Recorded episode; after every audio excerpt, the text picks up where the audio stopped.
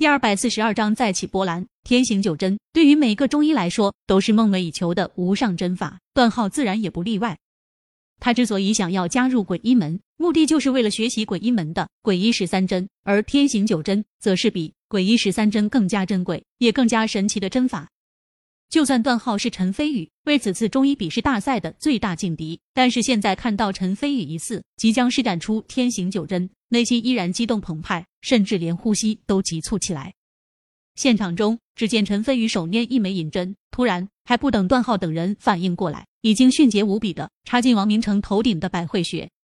众人顿时惊呼一声，甚至不少人都惊讶的站了起来。就连不懂医术的人都知道，大脑是人体最为脆弱的器官，就算给脑袋上的穴位扎针，也一定会小心翼翼，生怕扎错了位置。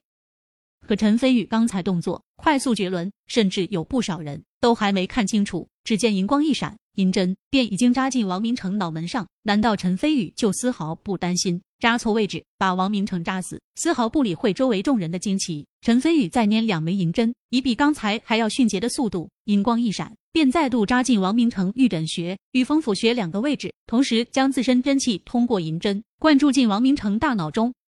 众人再度震惊，因为这两个穴位同样位于人的脑袋上。可还不等他们惊呼出声，下一刻，神奇的事情发生了。只见插在王明成脑袋上的三枚银针，竟然神奇的自动旋转起来，而陈飞宇负手而立在一旁，根本就没触碰银针。天呐，陈飞宇是怎么做到的？众人顿时瞪大双眼，心中纷纷涌起强烈的好奇。难道这就是天行九针的玄妙之处？段浩心中掀起了惊涛骇浪。他心里很清楚，像陈飞宇这样快速无比却又准确无比的针灸手法，他如果再刻苦练习几年，说不定也能做到。但是要想让银针自己转动起来，那则是一辈子都不可能做到的。正因为如此，段浩内心才更加震撼。同样震惊的还有陆卫东与吕松柏等一众中医界的大佬。他们在中医一途上投入了大半辈子的心血，自认为也算见多识广。但是陈飞宇这种神奇的针灸方式，简直就是闻所未闻。一时间，他们个个都睁大了双眼，想看看陈飞宇这种上来就先声夺人的针法究竟有什么神奇的作用。片刻后，众人只见插在王明成脑袋上的三枚银针上面，竟然缓缓结成了一层冰霜，甚至还在冒着肉眼可见的丝丝寒气。而王明成则脸色通红发热，额头上竟然还流着汗水，冰火两重天。看到眼前如此神奇的一幕，众人顿时瞪大双眼，啧啧称奇。坐在陈飞宇身旁的邵凡沁更是觉得神奇不已。看看陈飞宇，再看看转动着的银针，眼眸中异彩连连。段浩眼神火热，紧握双拳，心中暗暗发誓：天行九针，传说中可以夺天地之造化和日月之光明的天行九针，我段浩一定要学到手。陆卫东心中震惊中带着丝疑惑好奇，好神奇的针法！看陈飞宇所用的银针长短大小各不相同，难道他施展的是传说中的那套针法？不，不可能，绝对不可能！传说中那套针法可活死人，肉白骨，早已经失传了近千年。陈飞宇纵然医术神奇，但他绝对没可能学会那套针法。嗯，等中医比试大赛结束后，我在旁敲侧击下看看究竟是什么针法，竟然有这种神奇的功效。另一边，吕恩阳双拳紧握，额头上青筋直冒，直勾勾的盯着王明成脑袋上的三枚银针，也不知道在想些什么。突然，旁边传来吕宝玉清淡的声音：“恩阳，现在你知道我为什么让你不要和陈飞宇作对的原因了吧？”吕恩阳收回目光，脸色铁青，沉吟不语。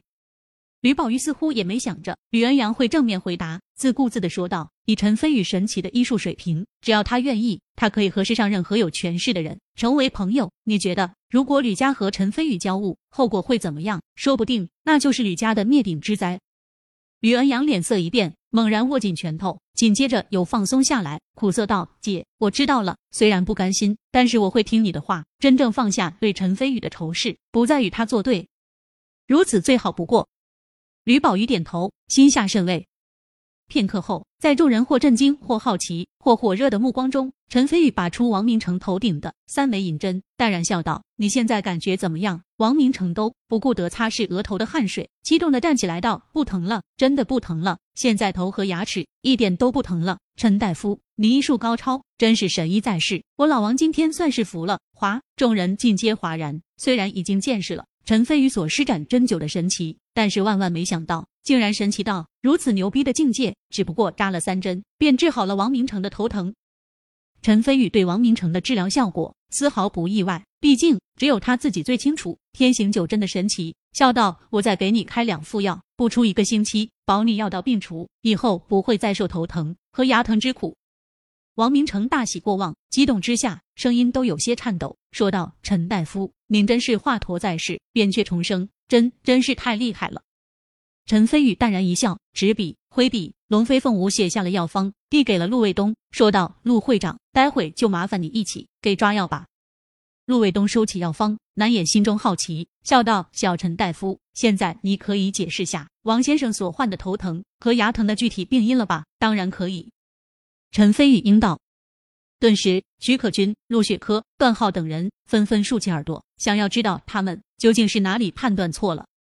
众目睽睽下，陈飞宇说道：“王明成的病因是因为感受了外邪，导致寒气进入体内。”等等。不等陈飞宇说完，段浩已经抢先喊了起来。说道：“这不可能！我刚刚所说的病因，同样也是外邪入体。为什么王明成会说我的判断不对？难道你们串通好了，一起作弊？”众人心中疑窦丛生。陆雪珂和徐可君对视一眼，都看到了对方眼中的好奇。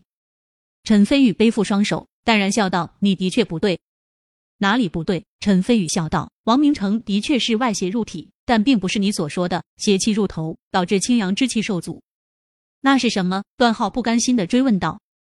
陈飞宇环视一圈，微叹一声，道：“其实王明成的病症在《黄帝内经》中就有记载。王明成是由于起居不慎，导致强烈的寒气入体，内至骨髓，随者以脑为主，脑逆，所以才会头疼、牙齿痛。在《黄帝内经》的记载中，此病名曰厥逆。”段浩，你自认为医术精妙，却连中医总纲《黄帝内经》中记载的病症都搞不明白，又有何面目来当众质问我？真是贻笑大方！